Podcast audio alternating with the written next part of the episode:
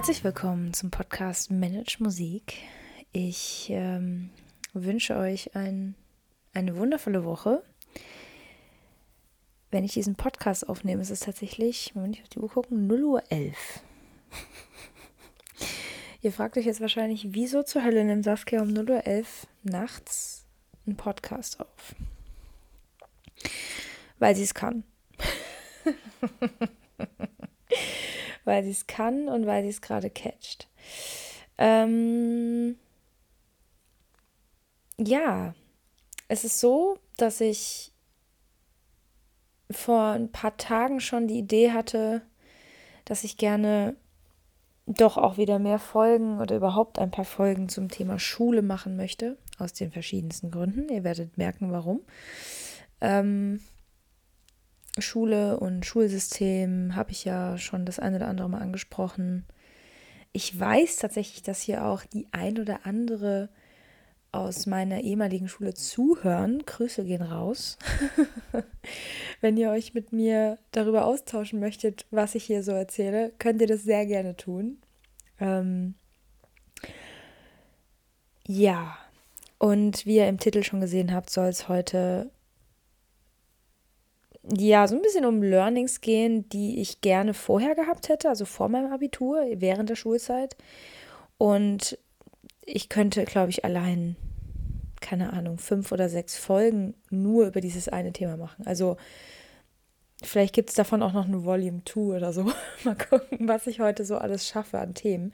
Ich habe mir so ein paar Notizen gemacht mit so ein paar Stichpunkten, über die ich gerne sprechen möchte, aber da zu vielen dieser Themen auch irgendwelche Anekdoten gehören, je nachdem, ja, schauen wir mal, wie weit wir heute kommen. Und wenn ich merke, äh, da kann ich noch eine zweite oder eine dritte Folge zu machen, werde ich das tun.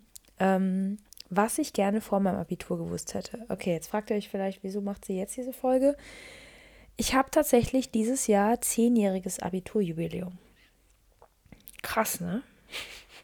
Alle, die jetzt rechnen können, wissen jetzt auch, wie alt ich bin, so grob äh, obwohl das, glaube ich, irgendwie auch im Internet recht bekannt ist ähm, auf den Plattformen, auf denen ich unterwegs bin. Also ich bin 28, werde 29 dieses Jahr und ähm, da ich in Rheinland-Pfalz Abitur gemacht habe, war es so, dass wir ziemlich genau jetzt in der Zeit, im Januar 2013, damals Abiturarbeiten geschrieben haben, Klausuren, weil es ähm, ja kein G8 und kein G9, sondern irgendwas dazwischen.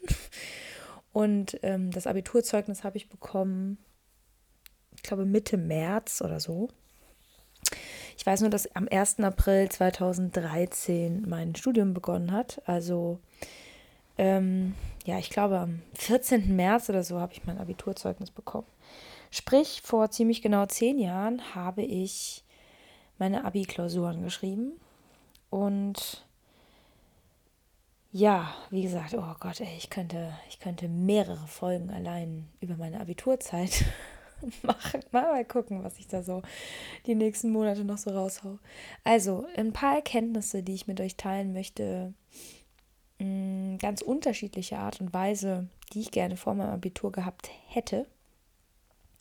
Und ähm, ihr fragt euch jetzt vielleicht, warum jetzt auch diese Folge. Also einmal, wie gesagt, weil ich Abitur Jubiläum habe und jetzt gerade eine WhatsApp-Gruppe eröffnet wurde mit vielen meiner äh, ehemaligen Kolleginnen aus dem Jahrgang. Äh, wir waren ja, ich war auf einer Mädchenschule, das heißt ausschließlich Mädchen, äh, jetzt Frauen, die sich da vereinen in dieser WhatsApp-Gruppe. Und ich wurde dann, ähm, mir wurde schmerzlich bewusst, dass ich zehnjähriges Abiturjubiläum habe, als ich diese, als ich diese WhatsApp-Gruppe gesehen habe, dachte ich so, wow, krass, das ist wow.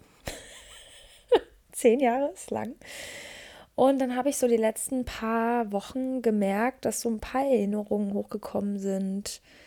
Ähm, sowohl schöne Erinnerungen als auch, ja, sagen wir mal, einschneidende Erlebnisse.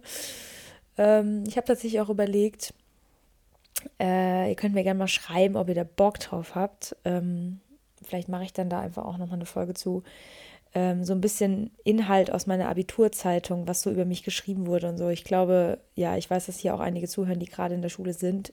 Wenn ihr da Bock drauf habt, wenn euch das interessiert, kann ich das mal ein bisschen vorlesen, äh, was ich damals so in meinem Steckbrief geschrieben habe. Ähm, ist vielleicht auch eine ganz spannende Folge, ne? so äh, was ich vor zehn Jahren gedacht habe, was ich so machen würde und was andere über mich zu dem Zeitpunkt gesagt haben. Ähm, die Abiturzeitung, die, äh, die Abiturzeitung, die habe ich damals quasi komplett selbst gelayoutet. Ähm, ich habe die nicht alleine geschrieben, natürlich. Wir hatten sehr, sehr, sehr coole Mädels, die Artikel geschrieben haben und die natürlich Beiträge verfasst haben und Kurszusammenfassungen und Bilder gesammelt. Aber das Layout am Ende habe tatsächlich ich gemacht und ich muss immer so lachen, wenn ich da zurückdenke und denke, so, ey. Und ich habe mir jahrelang erzählt, ich könne sowas nicht, ne? So, so Zeugs. Und da habe ich einfach damals mal eben kurz mit 18 Jahren ähm, eine knapp 300-seitiges Abitur eine Abiturzeitung gelayoutet. Ja, ja. Äh, wenn man mir damals gesagt hätte, was ich heute alles so mache, hätte ich auch gelacht. Naja, auf jeden Fall kann ich dazu gerne mal eine eigene Folge machen. Ähm, ist bestimmt ganz spannend. Ja, was habe ich mir so aufgeschrieben? Also, was ich gerne vor meinem Abitur gewusst hätte. Erstens, wie ich lerne. Ich ganz persönlich. Also wie lernt einmal generell der Mensch, also alles, was ich dann im Studium gelernt habe über Lerntheorien und über Lernmethoden, also wie man Wissen verarbeiten kann, dass Menschen Wissen selbst generieren und nicht von außen in sie reingeballert werden kann. Ähm, auf welchen Wegen wir so lernen können, wie Wissen überhaupt im, im Gehirn verankert wird, wo das verankert wird, äh, wie Bewegungen gelernt werden, wie ähm, Bewegung unter Umständen helfen kann beim Lernen, wie die verschiedenen Sinneseindrücke bzw. Reize verarbeitet werden und wie man verschiedene Sinneskanäle zum Lernen nutzen kann. All das habe ich dann in meiner Studienzeit gelernt, im Pädagogikstudium in Mainz. Und ich kann mich damals noch erinnern, da war ich irgendwie so dann 20 und war in meinem Pädagogikstudium und habe so gedacht, ey, dieses ganze Wissen, das hätte ich mal in der Schulzeit gebraucht. Denn ich habe mich einfach immer zu dumm gefühlt. Und ich weiß, dass wenn ich das jetzt so raushau, ich nicht alleine bin. Ich habe mich in der Schulzeit eigentlich durchweg äh, für nicht gut genug gehalten, für nicht leistungsstark gehalten, für ähm, ich habe natürlich auch nicht die Noten gehabt, die meine Mitschülerinnen so hatten. In den meisten Fächern. Das einzige Fach, in dem, oder die einzigen Fächer, in denen ich immer sehr, sehr gut war, waren Sport und Musik. Sehr gut im doppelten Wortsinne. Also da hatte ich immer Einsen, Sport und Musik. Mm. Und ich muss sagen, meine Traum-LK-Kombination wäre tatsächlich gewesen Musik, Sport und darstellendes Spiel. Ich glaube, das wäre für mich das wäre für mich der absolute Traum gewesen, wenn ich damit hätte Abitur machen können. Also darstellendes Spiel gab es leider bei uns gar nicht als LK, aber ich weiß, dass das einige, also einige Bundesländer und einige Schulen anbieten. Also Schauspiel, ne, darstellendes Spiel gibt es tatsächlich in manchen Schulen als Fach und kann man dann sogar als LK wählen. Ähm, bei uns gab es eine sehr gute Theater AG, in der ich sehr aufgeblüht bin und in der ich mich sehr wohl gefühlt habe, aber ja, hat mir natürlich für mein Abitur für meine Abiturnote nicht viel gebracht. Ähm, ja, und ich habe mich eigentlich die ganze Schulzeit über als, ja, ich war so eine durchschnittliche Schülerin von den Noten her und in den meisten Fächern bin ich irgendwie so mitgeschwommen und ähm, ich hatte so Ausreißer nach unten in den Klassik klassischen Fächern. Für mich zumindest war es Mathe, Physik, Englisch, Chemie. Ähm, das war alles nicht so meins. zu dem Zeitpunkt. Und ich habe mich halt einfach für A, nicht intelligent genug gehalten. Ich habe mir auch ganz lange erzählt, ich könne kein Mathe, weil ich halt mit Zahlen nicht umgehen kann. Ähm, ich habe mir auch ganz lange erzählt, ähm, dass mich das einfach alles nicht interessiert. Es lag natürlich überwiegend daran, dass ich Lehrer hatte, die ähm, Motivationsvermögen hatten, das auf einen Teelöffel gepasst hat. Aber dazu komme ich vielleicht an einem anderen Punkt nochmal in dieser Folge. Äh, sprich, ich war einfach überhaupt nicht motiviert, auch intrinsisch sowieso nicht und ähm, habe mich auch ab einem gewissen Zeitpunkt in der Schulzeit nicht mehr um Noten gekümmert. Also spätestens ab dem Moment, wo ich entschieden habe, Musik zu studieren, da war ich 14, glaube ich, äh, waren mir Noten in den meisten Fächern ehrlich gesagt piep egal. Und ähm, trotzdem habe ich ein saftiges Entwicklungstrauma von der Schule davongetragen, was das Thema ähm, Wertigkeit angeht und Leistungsdruck und ähm, Perfektion und vor allem aber, wie gesagt, ein Riesenthema mit dem Wert gehabt, Selbstwert. Also ich bin ja nicht der einzige Mensch, der seinen Selbstwert sehr, sehr, sehr lange an seine Leistung geknüpft hat. Das Schulsystem tut auch alles daran, dass wir das tun. Also ähm, ich unterstelle dem Schulsystem nicht, dass es das mit Absicht tut, aber es tut es leider. Das ist zumindest so ein fader Beigeschmack. Und was ich wirklich gerne vor meinem Abitur gewusst hätte, lange vor meinem Abitur gewusst hätte, wären all die Dinge, die ich heute weiß über Lernen. Also darüber, wie wichtig es ist, Pausen zu machen, wie wichtig es ist, langfristig zu lernen. Ich kann mich erinnern, dass viele Lehrer uns das immer so gesagt haben, so ja, ihr müsst halt früh genug anfangen. Aber sie haben uns selten Methoden genannt, ähm, die für es sowieso keine Methoden gibt, die für wirklich alle funktionieren. Und es natürlich auch sau schwer ist, bei einer Klasse von 27, 28, 30 Leuten ähm, da individuelle Förderung zu machen. Aber genau das ist der Punkt. Ähm, wir lernen halt nicht alle gleich über den gleichen Kanal. Und ähm, wenn man mir früher gesagt hätte, ihr werdet jetzt vielleicht lachen, wenn ihr das hört und denkt, ja, da hättest du auch selber drauf kommen können. Ja, bin ich aber leider nicht. ähm, wie unglaublich gut ich erstens über meine Ohren lerne, sprich, dass ich mir Inhalte über die Ohren reingepfiffen hätte. Damals waren leider so Podcasts und sowas, da bin ich ehrlich gesagt ein bisschen traurig, dass ich da so früh, also was heißt so früh, es war einfach noch kein Thema. Podcasts kamen in der Zeit hoch, als ich gerade mein Abi gemacht habe. Ähm, und da waren eigentlich auch fast nur englischsprachige Podcasts am, Start. Ähm, wenn ich heute überlege, was für geile Podcasts es gibt oder dass man Hörbücher hören kann, dass man auf Blinkist, Hashtag Werbung unbezahlt. Ich selber benutze die App aktuell nicht, aber ich habe sie eine Zeit lang benutzt und bin immer wieder am überlegen, ob ich sie mir dann wieder mal hole für ein paar Monate. Dass man sich Sach- und Fachbücher in 15 Minuten zusammenfassen lassen kann und sich das über die Ohren reinpfeifen kann. Wie viel Wissen wir in relativ kurzer Zeit auditiv oder visuell über Videos auch verbunden, ähm, wie wir das verwenden können, um neues Wissen zu generieren. Das gab es tatsächlich zu meiner Zeit in der Form nicht. Also Videos, die Art von YouTube-Videos, die es heute gibt, die extrem gut aufgemacht sind, wo sich Leute wirklich richtig viel Mühe geben, Wissenscontent zu verarbeiten oder auf Social Media. Das hatte ich nicht. Das heißt, ähm, bei uns gab es halt die ganz konventionelle Methode. Wir haben Texte bekommen, ähm, haben auch mal einen Film geguckt oder eine Doku, aber in der Regel haben wir Texte bekommen oder halt aus Schulbüchern Texte zusammenfassen, ähm, das Wichtigste rausfiltern und das wird gelernt. So, und auch da habe ich erst nach meinem Abitur gelernt, für mich persönlich, wie ich am besten Texte zusammenfasse wie ich für mich persönlich am besten die Essenz aus einem Text raushole. Das habe ich in der Oberstufenzeit so im Ansatz gemacht, aber ich musste halt in meiner Studienzeit viel mehr Texte verarbeiten in kurzer Zeit.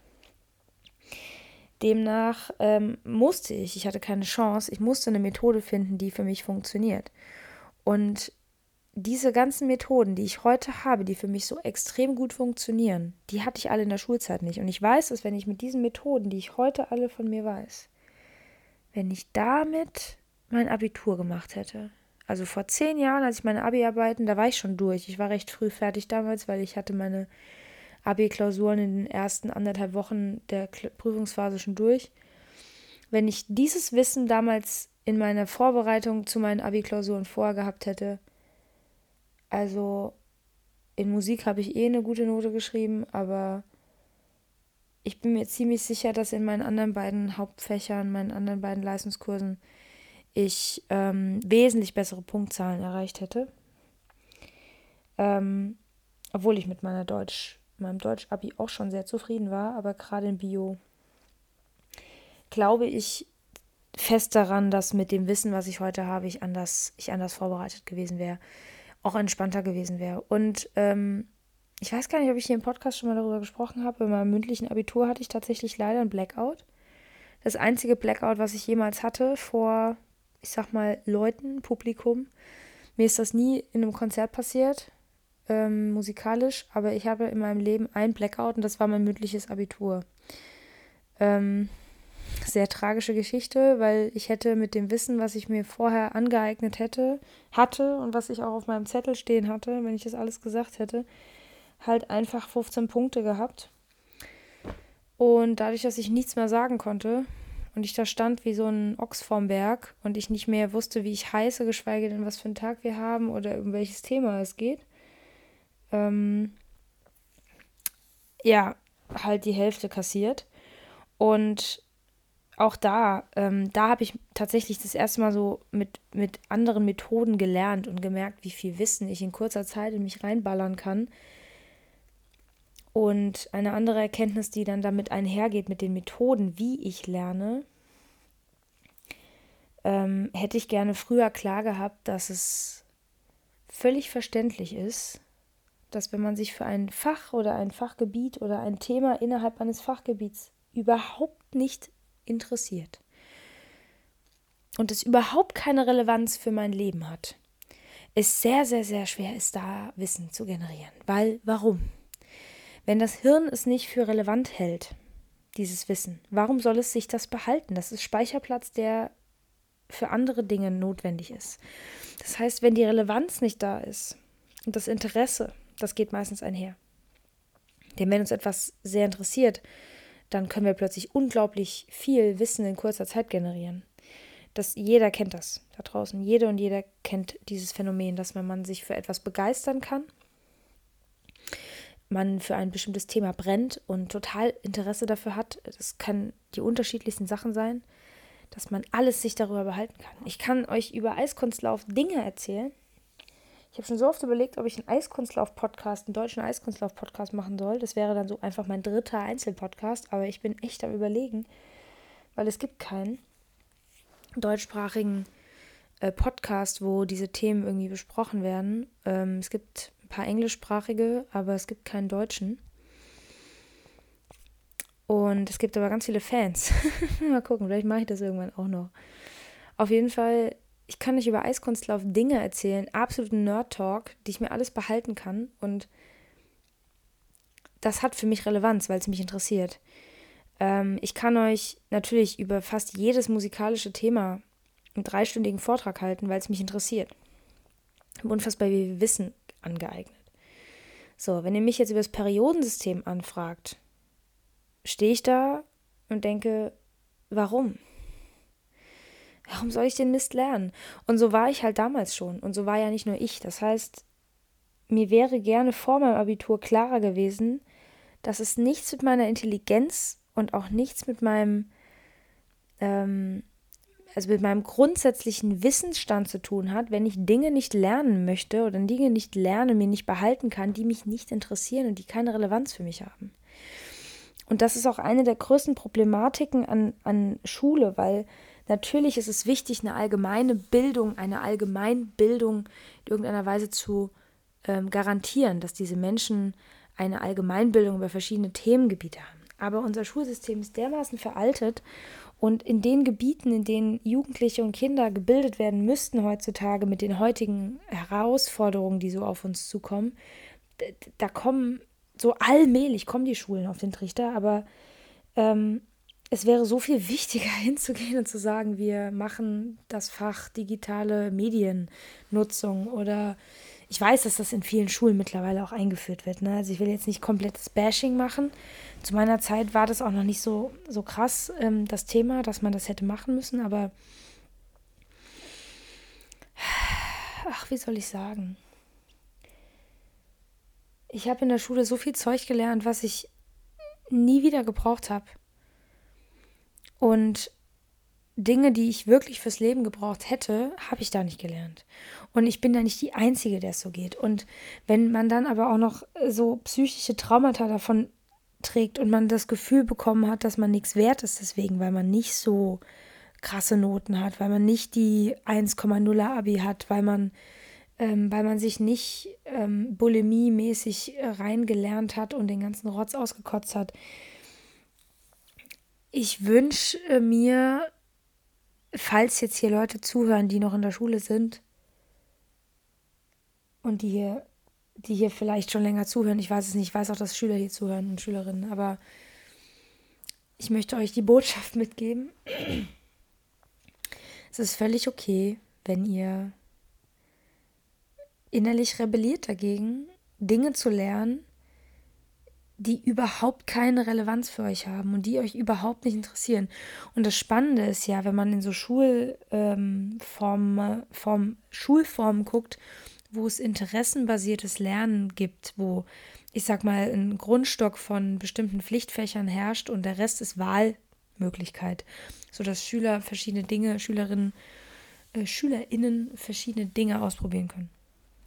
Und Interessen ausprobieren können und einfach eine, eine Wahlmöglichkeit haben zu sagen, ähm, auch vielleicht in kreativen Bereichen, nähen, stricken, also Hausarbeit oder kochen. Oder das wird ja zum Beispiel in Berufsfachschulen gemacht oder in Berufskollegen oder in Fachschulen, wo auch Abitur nachgeholt werden kann. Da bieten, bietet man ja auch sowas an. Und meine Schule, auf der ich war, war damals schon, was das angeht, was Projekte und AGs anging. Und, und wir hatten so ein Konzept, das hieß Projekt am Vormittag, ich glaube abgekürzt PAF, das hatten wir in der siebten, achten. Da konnte man eben ähm, wahlweise von ähm, Honig machen mit Bienen bis Gärtnern bis äh, Musical bis Gott weiß was machen. Mm. Und das fand ich immer cool. Also da gab es natürlich auch Projekte, die waren dann, wo man so dachte, okay, wer braucht das? Aber gut. Aber das war ja ein Ansatz, wo ich dachte, hey geil, da kann man mal verschiedene, verschiedene Interessen ähm, auch in der Schule ausprobieren oder, oder zumindest einen Raum dafür geben. Wenn man aber jetzt grundsätzlich überlegt, wie die Noten aussähen, wenn SchülerInnen grundsätzlich die Möglichkeit hätten, einen Großteil ihrer Fächer nach Interessen zu wählen. Und wenn jemand halt eben der absolute Naturwissenschaftsfreak ist, dann die ganzen Naturwissenschaftsfächer sich reinballert. Und wenn jemand der totale Sprachenfreak ist, drei Fremdsprachen macht und ähm, jemand wie ich, die total künstlerisch und äh, auch schauspielbegabt ist, dass ich einfach meinen Schwerpunkt darlegen kann, ähm, dann wäre das halt individuellere Förderung, Förderung und du würdest die Stärken von den Kindern und Jugendlichen fördern können, ohne dass du jetzt eine Individualbetreuung machen musst. Und das, was für mich so krass war im Nachhinein, als ich dann so Jahre später auf meine Schule zurückgeguckt habe und dachte, hey, die haben schon einige coole Ansätze gehabt und ich weiß gar nicht, wie sie das heute machen, aber die hatten schon ein paar coole Ansätze aber ich habe mich halt durchweg trotzdem in vielen Fächern gefühlt wie der letzte Vollidiot. Und ich weiß, ich bin nicht allein damit. Ich weiß, dass so viele Menschen da draußen so eine Schulzeit hatten, wo sie, wo sie sich gefühlt haben wie der letzte Vollidiot, weil sie das nicht geschnallt haben, weil sie nicht hinterhergekommen sind, weil das Tempo von manchen ähm, Fächern einfach so schnell war, wo dann so die, ich sag mal, die die fünf, sechs Leute, die das halt gut hinbekommen haben, die haben das mitgekriegt und dann gab es so ein Mittelfeld, die haben so ein bisschen gebraucht und ich gehörte halt in vielen Fächern einfach so zum letzten Licht, weil es mich einfach nicht gejuckt hat, weil es mich nicht interessiert hat und weil ich irgendwie dann auch noch Lehrer und Lehrerinnen hatte, wo ich heute reinschlagen möchte, immer noch, weil das mit Pädagogik halt leider gar nichts mehr zu tun hat. Ähm, und das hätte ich gerne früher gewusst, dass nicht ich das Problem bin.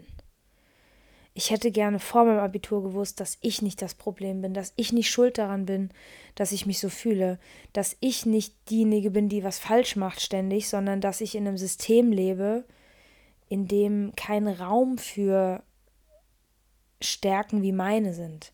Und meine Stärken liegen nun mal leider nicht in den Bereichen, die in, ich sag mal, überwiegend im Bereich Schule gefördert werden.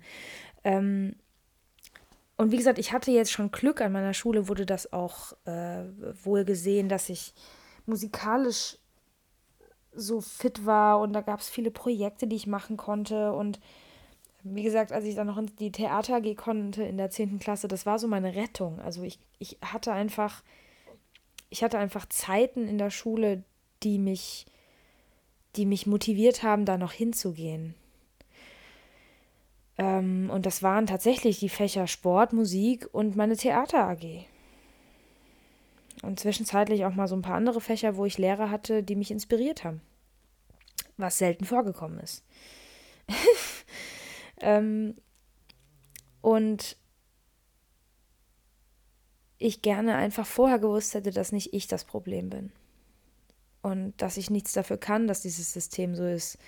Dass dieses System ähm, versucht, alles gleichzeitig zu sein. Und ich mir denke, hey, es müsst ihr überhaupt nicht. Es wäre geil, wenn ihr den, den Jugendlichen und Kindern eher vermittelt, wir haben, wir sehen eure Stärken und wir fördern eure Stärken, damit, damit ihr wisst, wer ihr seid.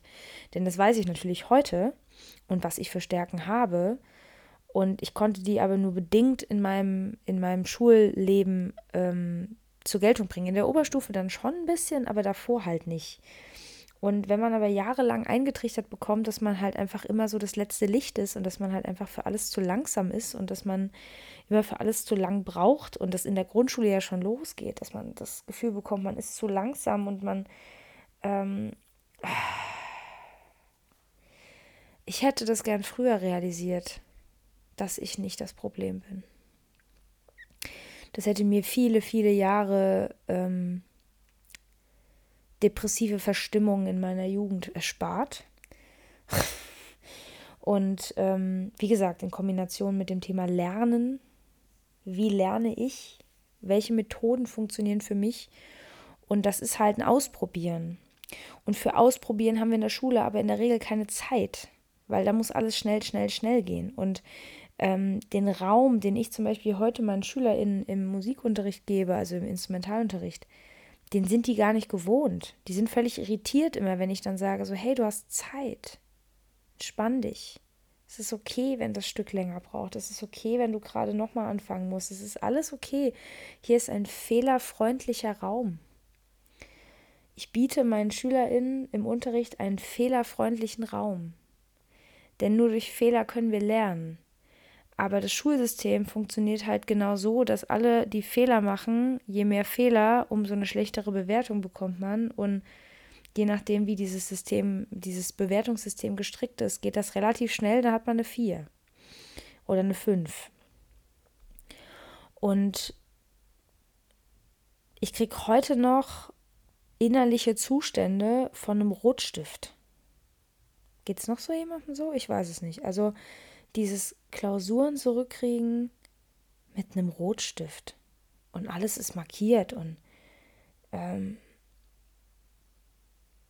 ich denke mir heute so, wie geil wäre das, wenn man mal so eine Klausur zurückgekriegt hätte, wo unten drunter steht, hey, das und das und das, da musst du noch dran arbeiten.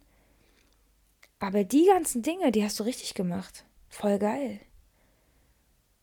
Ne? Weil wenn man zum Beispiel ich weiß nicht, diese klassischen Notensysteme, wenn man so mit Punkten unterwegs ist und man hat zum Beispiel eine 1 bekommst du, wenn du volle Punktzahl hast oder wenn du eins, zwei kleine Fehlerchen hast. Und ich sage jetzt mal, man hat 100 Punkte, die man erreichen kann und bei 97 Punkten gibt es schon eine 2 plus. So, oder bei 95 Punkten gibt es schon eine 2 plus. So, und dann gibt es Mädels in meinem, meiner Klasse damals, oder gab es Mädels, und ich denke, diese Kinder und Jugendlichen gibt es immer noch, die sich darüber aufregen, dass sie keine Eins haben. Und für die eine 2 Plus in dem Moment sogar schon was Negatives ist, weil es keine Eins. Und du bekommst ja suggeriert in diesem Schulsystem, dass nur die mit einer Eins sind die, die später, aus dem wird auch was. Also das kommt immer so durch die Blumen mit. Aber keiner sagt diesen Kindern, dass sie 95% richtig haben. Das ist voll geil. Das ist eine voll geile Fehlerquote. Also eine, eine geringe Fehlerquote, das ist eine voll geile, ein voll geiles ähm, Ergebnis. Aber da guckt niemand drauf, sondern wir gucken nur auf die fünf Fehler, die wir gemacht haben. Und wenn man das dann 13 Jahre lang aufgesogen hat, dann glaubt man die Scheiße halt auch irgendwann, die einem da ständig erzählt wurde. Und dann stellt man fest, und das ist genau das, warum ich diese Podcast-Folge machen wollte und warum ich über dieses Thema sprechen will, dann guckt man Jahre später zurück und denkt, was haben die da für ein Bullshit gelabert in der Schulzeit, die ganzen LehrerInnen? Weil ja, für das Schulsystem und für das, für in der Regel auch noch Unisystem an vielen Stellen funktioniert es. Aber lebensfähiger wirst du dadurch nicht. Also nur weil du ein 1-3er-Abi gemacht hast, heißt das noch lange nicht, dass du lebensfähig bist. Mal abgesehen davon, dass du dir von dem 1-3er-Abi auch keine Miete bezahlen kannst. Ja, es ist ja schön, wenn du ein 1-3er-Abi hast, wenn du dann keinen Job kriegst. Nach dem sechsjährigen Studium, was man dann nennt. Ne? Ihr merkt vielleicht, worauf ich hinaus will. Also ich hätte gerne diese Erkenntnis früher gehabt, als Jugendliche, dass nicht ich das Problem bin. Dass ich nichts falsch gemacht habe. Das, also nicht im Sinne von kollektiv ständig irgendwie falsch gemacht, sondern klar habe ich Fehler gemacht, aber Fehler sind okay. Fehler muss ich machen, um es richtig zu machen. Ich habe immer gelernt, dass wenn ich Fehler mache, ich halt irgendwie zu blöd bin.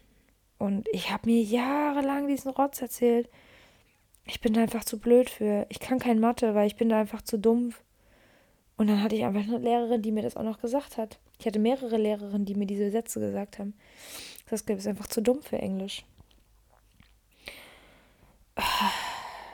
Ey, da saß ich einige Stunden beim Therapeuten für, um das aufzulösen. Und solche Menschen werden auf Kinder losgelassen. Ist schon krass. Naja, auf jeden Fall, ja, ich hätte das gern früher gewusst. Ich hätte gerne früher gewusst, wie ich selbst persönlich lerne.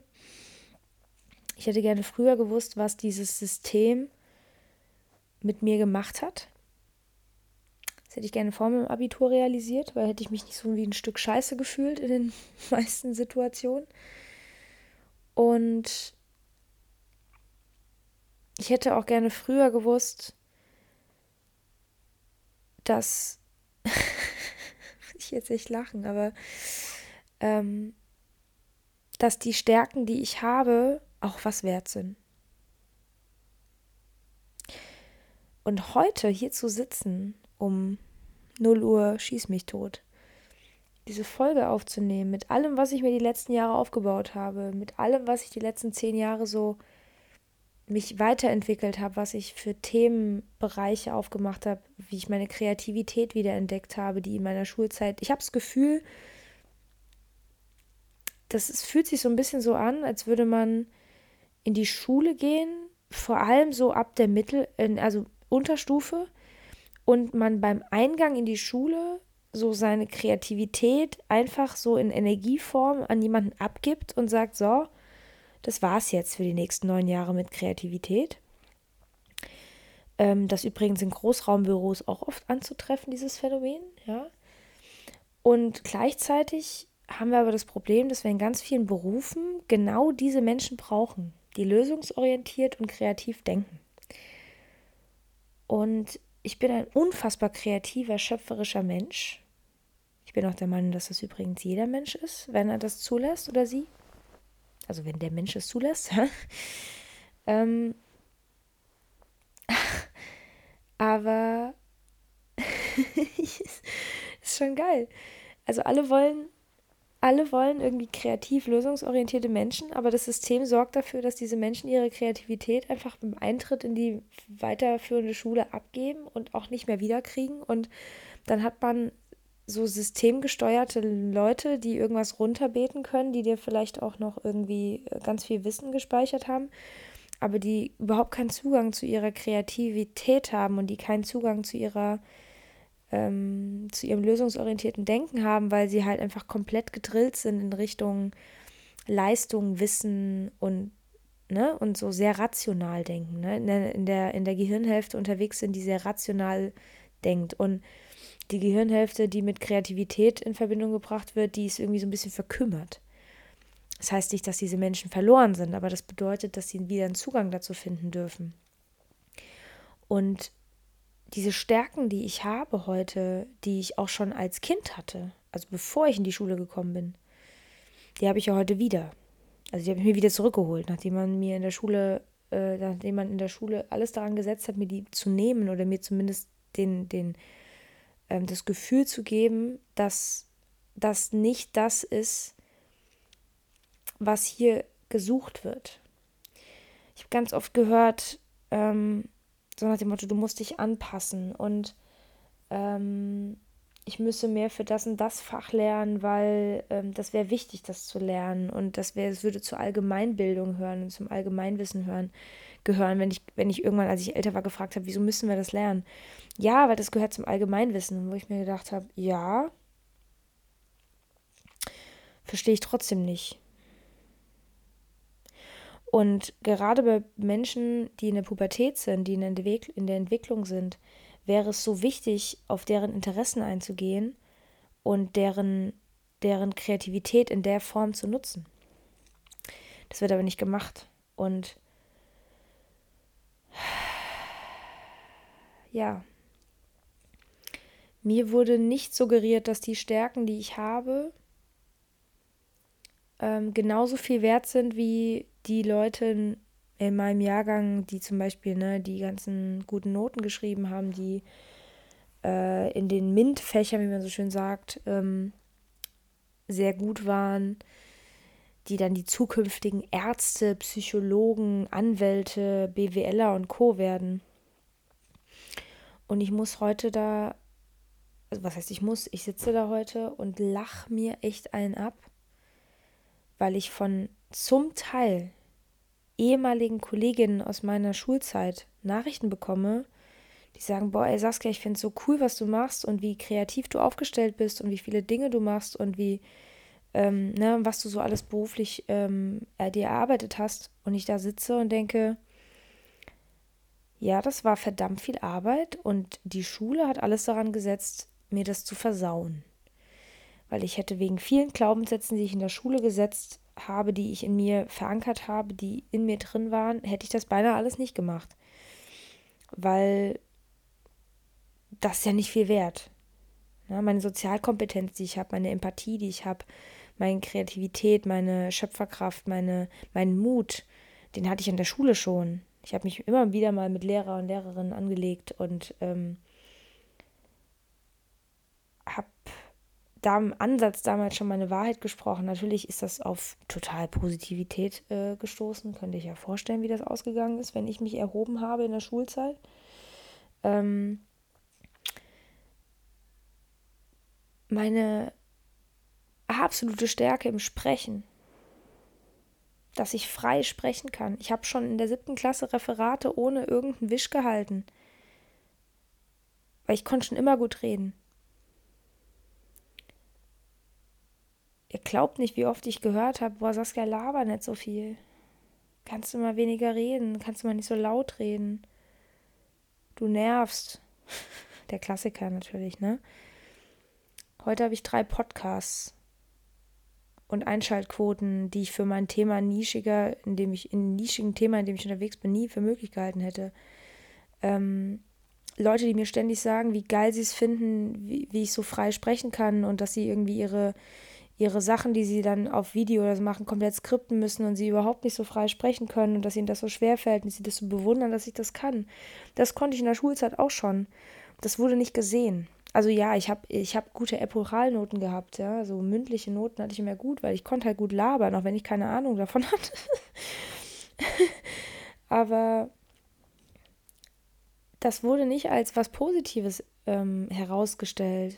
Und ich, ich rede gar nicht nur von mir, sondern ich rede von all, ich habe so krasse Mädels im Jahrgang gehabt, die tolle, tolle Stärken hatten für ihren Bereich und das aber halt nicht ins System gepasst hat. Man hat nicht wie so ein, wie so ein kleines Bausteinchen in dieses System gepasst. Und ich weiß, so viele Menschen passen nicht in dieses, in dieses System.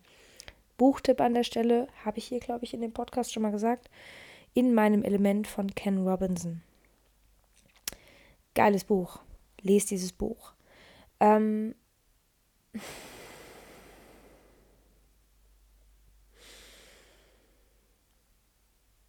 ich kenne so viele Menschen, die in dieses System nicht reingepasst haben und die sich dann ihr Leben lang, bis sie es irgendwann gerafft haben, deswegen, ich hätte das gerne vor meinem Abitur gewusst, die dann realisieren, ach, ich bin gar nicht so dumm. Ach, das ist gar nicht mein Problem, es ist gar nicht mein Fehler gewesen. Das System ist einfach scheiße. Das System ist so starr, das System ist nicht flexibel. Und dann kommen dann Leute in die Ecke und sagen, ja, man braucht irgendeine Bewertungsgrundlage. Nee. In dem Moment, wo man lernen, der Mensch lernt von selbst. Das ganze Leben lang haben wir eine, ein, ein wissbegieriges Gehirn, das möchte lernen. Zieht euch Gerald Hüther rein, dann wisst ihr, was ich meine. Unser Gehirn mag es, Neues zu entdecken, Neues zu lernen, Neues zu erfahren. Wir lernen den ganzen Tag, jeden Tag. Man muss Menschen nicht dazu zwingen zu lernen. Aber komischerweise muss man Kinder und Jugendlichen in Schulen dazu zwingen, etwas zu lernen. Und ich frage mich, was da schiefgelaufen ist. Und man braucht keine Bewertungsgrundlagen, um damit Menschen lernen.